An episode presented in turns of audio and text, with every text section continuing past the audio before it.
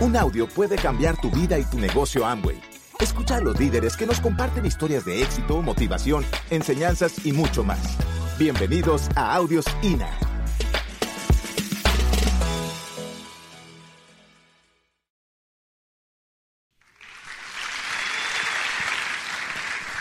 Queremos presentar un poco de lo que ha sido este negocio para nosotros. De verdad que ha sido una bendición poder encontrar algo tan maravilloso que pudiera no solamente darte calidad de vida, sino unir familias.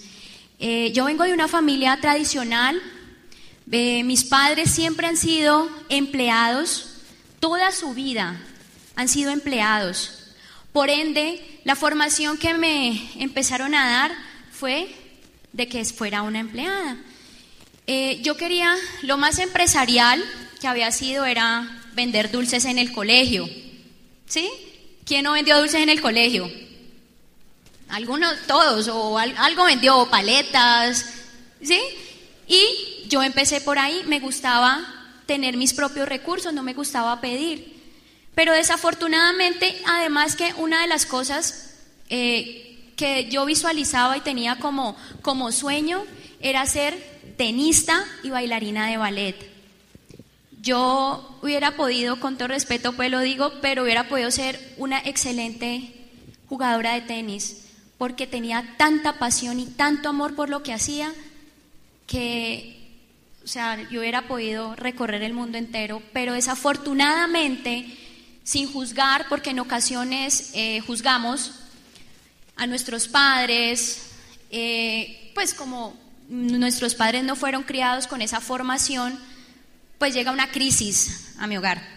¿sí? Eh, yo lo tenía todo, no era de familia rica, una familia tradicional, normal, donde papá y mamá trabajan y te dan lo mejor, pero hay una crisis. ¿Alguna vez alguien le ha tocado una crisis? ¿Conocen de crisis? ¿Y qué pasa? Uno lo primero que, pues que corta, obviamente son los gustos. Sin saber en ocasiones que eso no son gustos. Eso te puede llevar a encontrar tu sueño. Y ese era mi sueño, pero como ellos no sabían de eso, entonces, pues se frustró esa, esa, esa pasión. Yo sigo jugando tenis, pero pues ya obviamente la edad y muchas cosas pues no lo permiten continuar de manera profesional. Y entonces, eh, después de jugar tenis, entró a una academia de ballet y la siguiente pasión, ser bailarina de ballet. Pero adivinen qué pasó. Frustrada también, porque no podía continuar, porque empecé a tener trastornos alimenticios. Entonces eso me llevó a retirarme del ballet. Entonces, con el paso del tiempo empecé a entender que uno no puede dejarse robar los sueños. Y no lo digo por mis padres, lo digo hoy en día que tengo un hijo de ocho años y entiendo que uno, cuando alguien sueña y quiere algo, uno debe aportar y seguir construyendo, seguir ayudando para que esos sueños se hagan realidad. Entonces, con el paso del tiempo entro a la universidad, ¿sí? Porque te dicen, eh, debes entrar a la universidad. Mi mamá y mi papá me decían, lo único que le puedo dar es, es el estudio, ¿sí? ¿A quién no le han dicho eso? Y eso está bien, ¿sí? Eso está bien. Siempre y cuando realmente lo quieras hacer. Yo entré, yo entré a estudiar ingeniería industrial, realmente porque me dijeron, los ingenieros, y con todo respeto, el ingeniero industrial, hacen de todo, pero no, o sea, saben de todo, pero en últimas no saben hacer nada. Así me decían cuando me, encontraba con los ingenieros mecánicos y todo, decían los ingenieros industriales hacen de todo, pero se dedican a todo, pero en últimas no hacen nada. Pero bueno, me gustaba en últimas la, la ingeniería industrial por las matemáticas y entro a la universidad y en la universidad empiezo a relacionarme con amigos que tenían negocio, que estaban emprendiendo y yo decía, ¿por qué yo no puedo emprender? Si yo quiero emprender, yo quiero empezar a construir algo. A pesar de que no tenía formación, me estaba relacionando con, mi con el círculo de amigos que estaban, eh, que estaban pensando en lo mismo. Yo me metí ahí. Por eso yo te invito hoy a que empieces a buscar con quién te estás relacionando, como les decía al inicio. Busquen esas personas, qué es lo que ustedes quieren y con base en eso empiecen a relacionarse. Entonces yo quería ser empresaria y en esas selectivas empiezo a ver una materia que se llama creación de empresa. ¿Les ha tocado a los que han estudiado creación de empresa? ¿Y qué pasa en esa creación de empresa? Pues viene un maestro, ¿sí? Me tocó a mí un maestro. De hecho, a mí me presentaron este proyecto en una clase. Y mire la ignorancia de uno. Ignorancia no es malo, ignorancia sencillamente es no saber algo. Entonces ahí me presentan este proyecto y yo digo, pero por Dios, ¿cómo un negocio de esto va a ser exitoso si no hay empleados, no hay infraestructura, no hay gastos fijos? ¿Qué negocio va a ser esto? Pero viene por qué. Porque no entendía, no había leído, porque no sabía cómo estaban funcionando los negocios en la nueva economía. Y mire, eso, o sea, tampoco estamos hablando de 20 años atrás, hace pocos, y eso no lo mostraban en la universidad. Entonces yo vi eso y yo dije, perdón, dije, hasta dije, qué ridículo. Y le dije, profe, ¿usted está en ese proyecto? Me dice, no. Yo le dije, ¿usted tiene empresa? Me dice, tampoco. Mi mamá sí tiene empresa. Y yo le dije, ¿usted por qué no tiene empresa? Me dice, porque es que el tema de los gastos fijos, eh, pagar los impuestos, todo eso me, está, me absorbe, porque él tenía una empresa y la cerró porque lo absorbía. Entonces dije, yo la cerré y me dediqué a asesorar empresas. Yo le dije, yo quiero ver la empresa de su mamá. Pues sí, porque yo estaba con esa, con esa mentalidad. Además que yo soy una persona que yo no me quedo con algo, yo empiezo y empiezo a buscar y empiezo a indagar y empiezo porque pues soy muy curiosa. Y eh, voy a la empresa de, la mamá y pues era en un garaje, era muy sencilla, era de, vestidos de baño. Y yo decía, ¿y por qué no la expando? ¿Por qué no crece? Y me dijo, no, por lo mismo, porque expandir y hacer crecer una empresa de estas, porque el material era muy bueno, pues genera realmente unos, unos costos. Entonces, real, ahí yo empecé y dije, o sea, que aquí hacer empresa no vale la pena. Entonces, cuando tú te relacionas con lo mismo, te, da la, te daña la mentalidad y vuelves al mismo ciclo. Entonces, yo salgo de la universidad y eh, estaba trabajando en una empresa, en una, empresa donde eh, la abejita, ¿sí? ahí empecé mi formación, empresa, eh, mi formación laboral. Esa, por, por, por situaciones de fusión, me quedo sin trabajo. Entonces, conozco a Fabio y, Fabio viene de una formación ¿sí? de paisas, de personas que, mejor dicho, se le tiran a un tren, ¿sí? Para lo que sea, venden lo que sea. Y yo dije, cuando empecé a ver eso, pues imagínense qué empezamos a hacer. Pues él me empezó a enseñar, empezamos a trabajar juntos. Y siempre fuimos de las personas que dijimos, siempre debemos tener un plan B, un plan C, un plan D y un plan Z porque uno nunca sabe. Uno no está expuesto a que lo saquen como me pasó a mí en su momento, ¿sí? Y empezamos a vender lechona en la calle, porque Fabio tiene una, eh, la, familia de mi esposo tiene una empresa de comercializadora, distribuidora de, de lechona de cerdo, y empezamos a vender lechona en la calle. Y fue muy chistoso porque pues, o sea, o sea, ¿sí? Entonces, y, mi mamá, y, pues sí, todo eso como que la ingeniería industrial y, todo ese cuento y uno vendiendo lechón en la calle. Pues sí, señor, eso es lo que forma a uno el carácter. Uno a veces tiene, no tiene, debe empezar a hacer lo que a uno no le gusta. Porque eso es lo que te va a formar y eso es lo que te va a llevar a hacer grandes cosas. A mí no me gustaba vender. ¿Por qué? Porque mi papá y mi mamá pues no sabían vender le tenía pavor a las ventas. Y lo más chistoso es que decían, la venta es lo que más genera dinero. En la venta es donde usted se hace rico.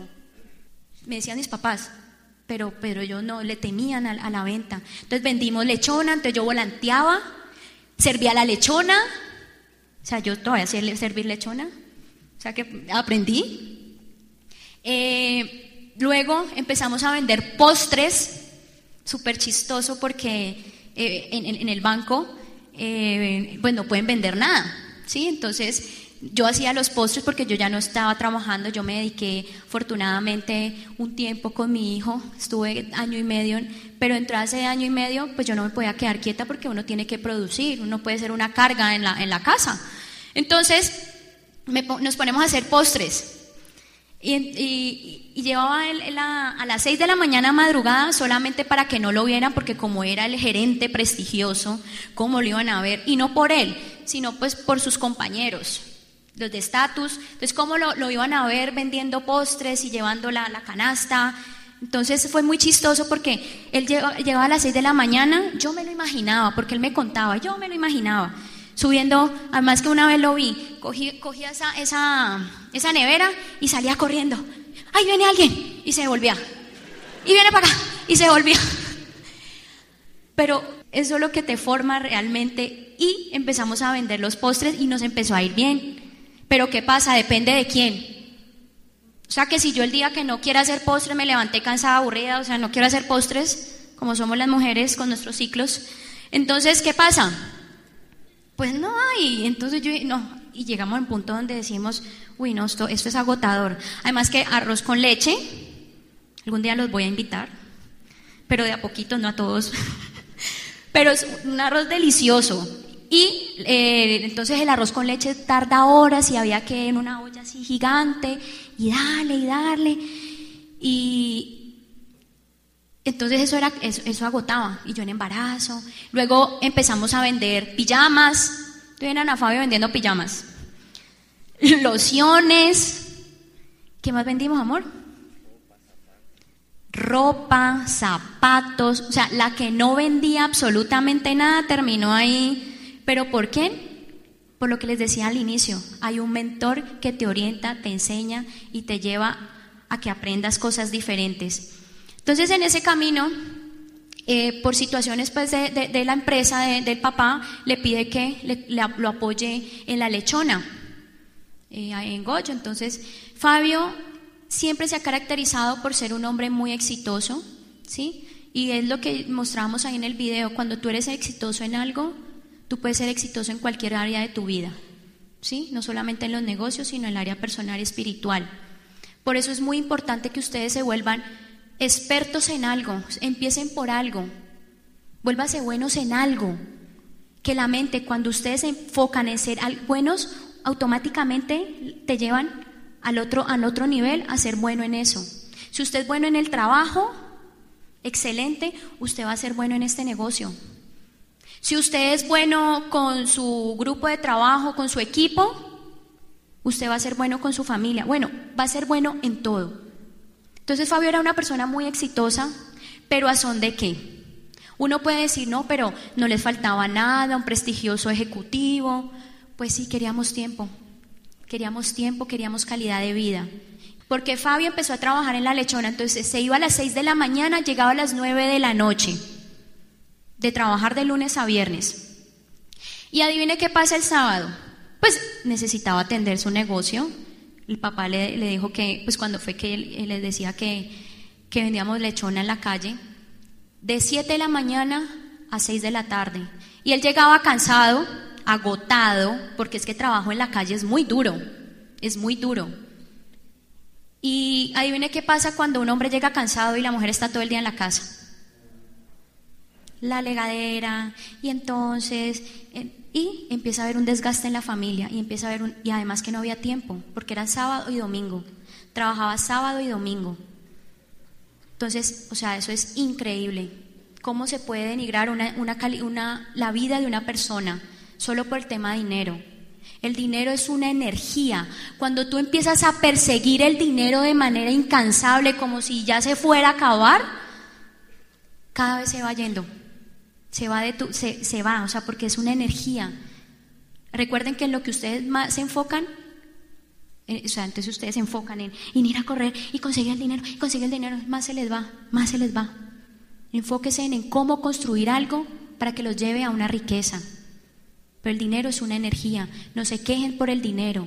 Dejen de estar maldiciendo el dinero. Que el dinero el, esto para los invitados, empresarios, para todo. El dinero es una bendición y ustedes tienen que traerlo mentalmente. Y para no salirme mucho del tema, eh, entonces empezó a haber la crisis, nuestra crisis como pareja, porque ya no había absolutamente comunicación, pues a qué hora salíamos, no había absolutamente nada.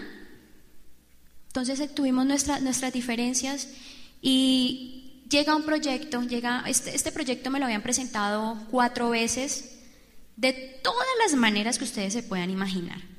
En ocasiones nos presentan oportunidades, pero como no estamos receptivos, no estamos, eh, no es el momento también. o creemos que esto no es para nosotros, o por el estatus, entonces sencillamente lo que hacemos es que lo ignoramos.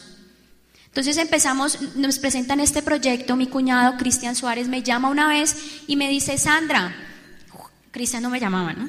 No me llamaba, pero me, llama y me dice, Sandra, hola, muy, muy risueño, y yo, como muchos los han llamado aquí, y llegué y le dice, Sandra, quiero presentarte algo. Y yo, ay, no me digas que es Samuel. Y me dice, sí, sí, sí, pero vení es con la emoción, la pasión que ustedes muestren, la pasión, la emoción, pero pues tampoco desbordada, ¿no? ¿Sí? O sea, todo medido. Entonces él me contó, me dijo, no, pero vení que es algo bacano. Cuando yo voy, me dijo, ven, bueno, le dije, voy por los pandeonos porque ya estoy cansada de que me cuenten ese proyecto, pero yo voy. Entonces eh, me presentan ese proyecto y a mí lo único, lo único que a mí me conectó de este negocio fue los viajes. ¿Saben por qué?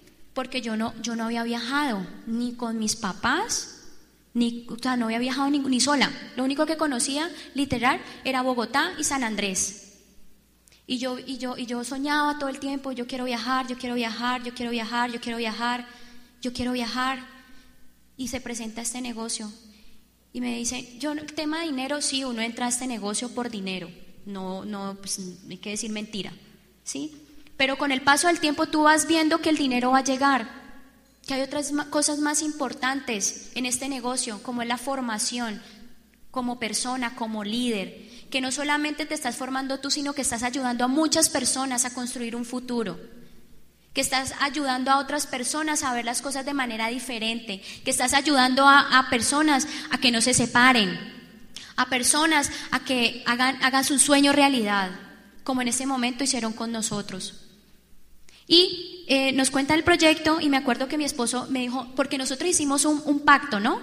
Nosotros nos habíamos metido en muchos proyectos llamados Live, habíamos tenido, por eso les digo, uno cuando es bueno en algo, habíamos tenido resultados, sí, pero adivinen qué pasó, no había sistema educativo. Y el sistema educativo es la formación que te da en todo. Por eso es que yo les decía al inicio, esto es una, una universidad del éxito.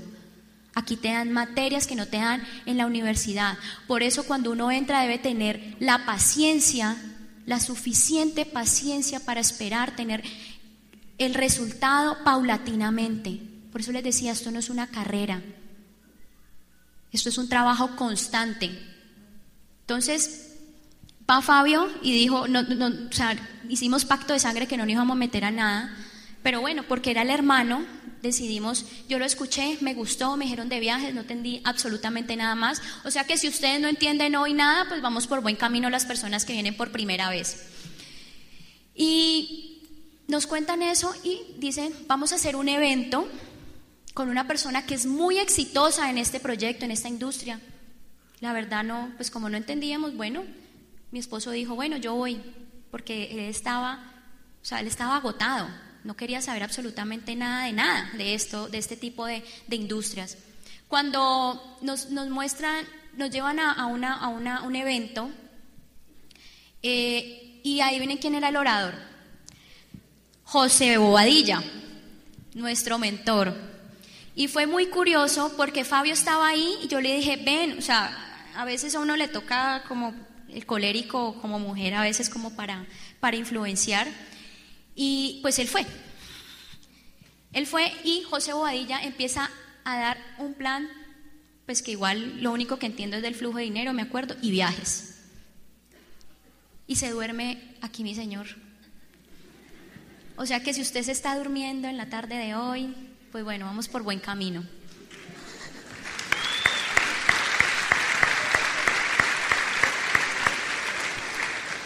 Se durmió toda la charla.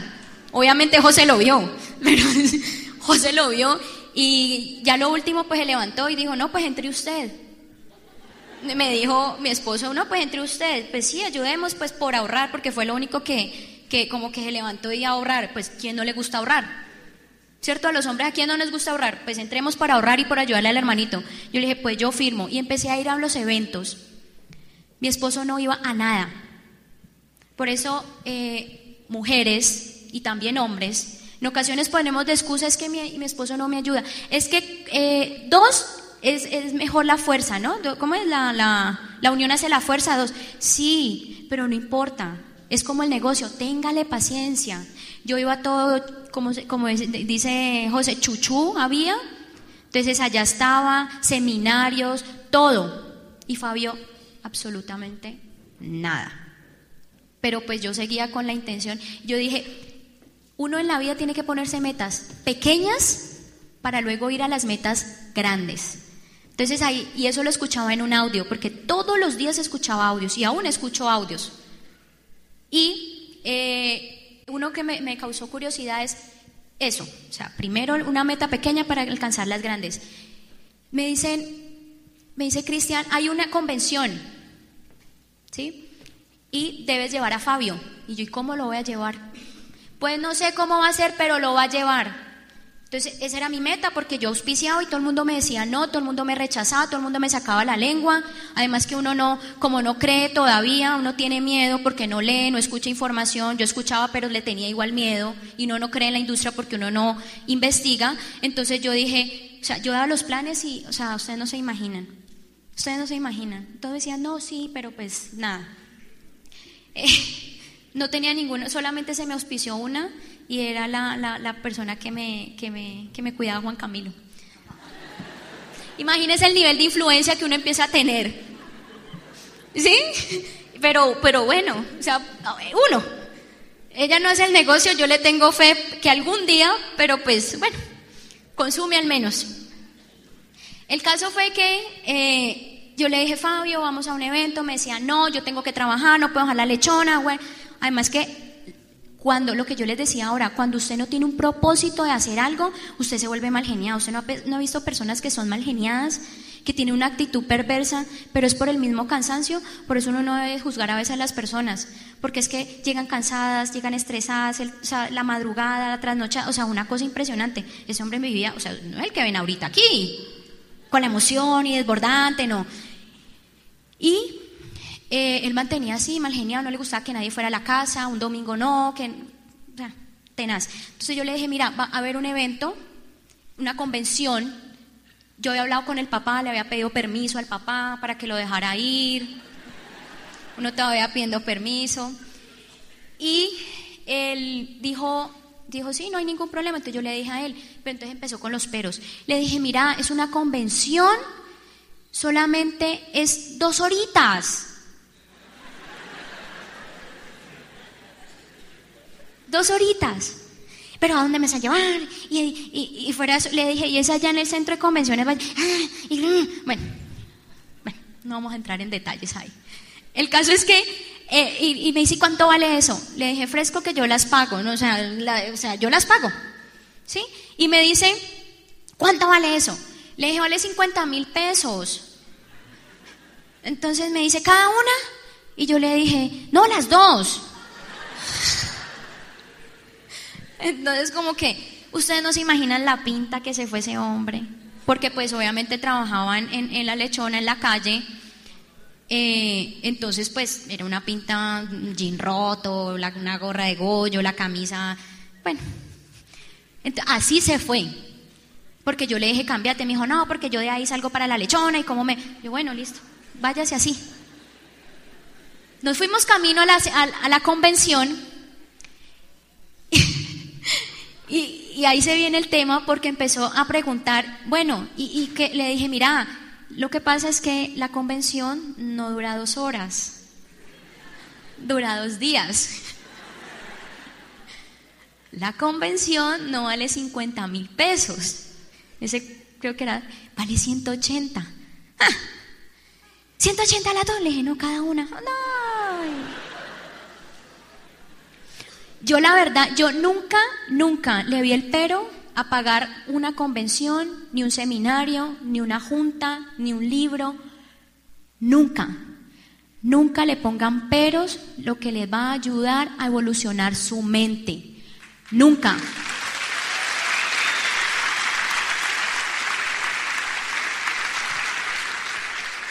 Por eso, si la gente le, le pone excusa a la lectura, a los eventos, pues déjelos. quiéralos, pero déjelos. Llegará su momento. Y este hombre ha llegado allá, se hizo de último, yo me voy después, y ta, ta, ta, y eso yo ya sé cómo es eso, porque como ya habíamos estado en eventos, pero es que me dijiste que no íbamos a hacer esto. Yo, bueno, escucha, escucha. Pues ese día salió una pareja a la cual nosotros apreciamos mucho, pues porque gracias a esa pareja eh, es que Fabio pues está hoy eh, en, este proyecto, y fue eh, Catalina, Palacio, Catalina y Fernando Palacio. Claro, porque él sale economista de, la Universidad de los Andes, ¿sí? Haciendo este proyecto. Trabajó en el banco que nunca duerme. Fabio, un, un, ejecutivo, un alto ejecutivo de un banco prestigioso a nivel nacional. Y decía, si ese hombre hizo ese proyecto, ¿por qué no lo voy a hacer yo? Y ese hombre salió encendido a tal punto que yo le decía, vamos a comer, no, salga a comer usted, vaya. O sea, la transformación...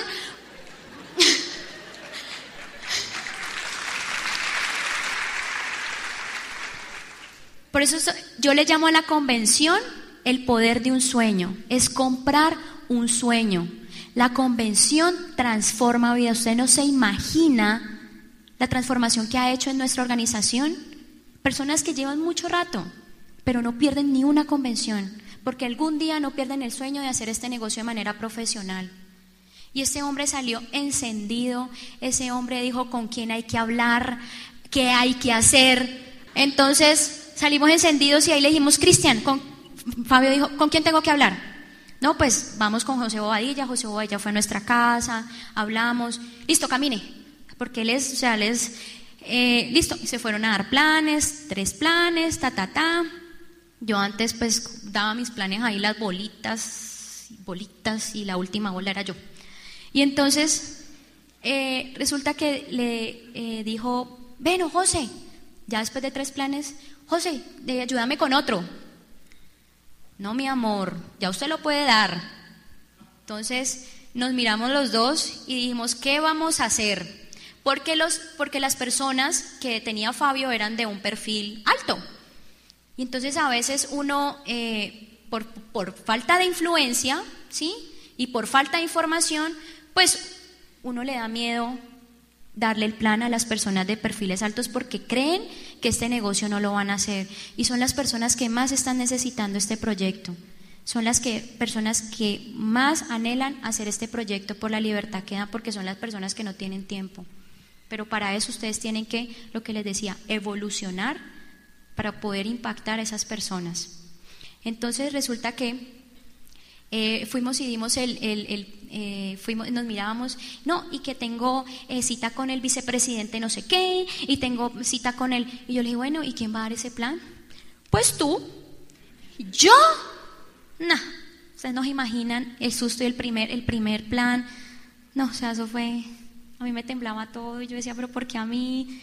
Y bueno, ya el segundo otra vez y empieza Fabito, ¿no? Mi amor, pero no dijiste esto. Mi amor, pero no dijiste lo otro. Mi amor, pero es que te faltó esto. Mi amor, pero... ¿Y entonces por qué no lo da usted? No, porque es que me da... Mire, mire, mire el tema de, a veces eh, lo que es, lo que yo les decía. Usted tiene o sea, perfeccionar, le decía, es que cuando lo ve como José Bobadilla, yo lo empiezo a dar. y te frena te frena. Entonces yo le decía, no, venga, deme el plan. Entonces lo, y lo daba súper bien, pero era el temor. Entonces una vez me llama, eh, estaba en el, banco, yo estaba en la, eh, en la casa, y me dice, mi amor, mi amor. Y yo, ¿qué pasó? Estoy aquí en el baño. Y yo, ¿qué le pasó? Acabo de dar mi primer plan. no voy a andar, no voy a entrar en detalles. Me dio un dolor de estómago horrible. Y yo, bueno, pero ya, ya superaste tu primer miedo. Y a partir de ahí ese hombre no lo para nada. Y, y yo lo dejo porque si no, aquí me quedo y no lo dejo hablar.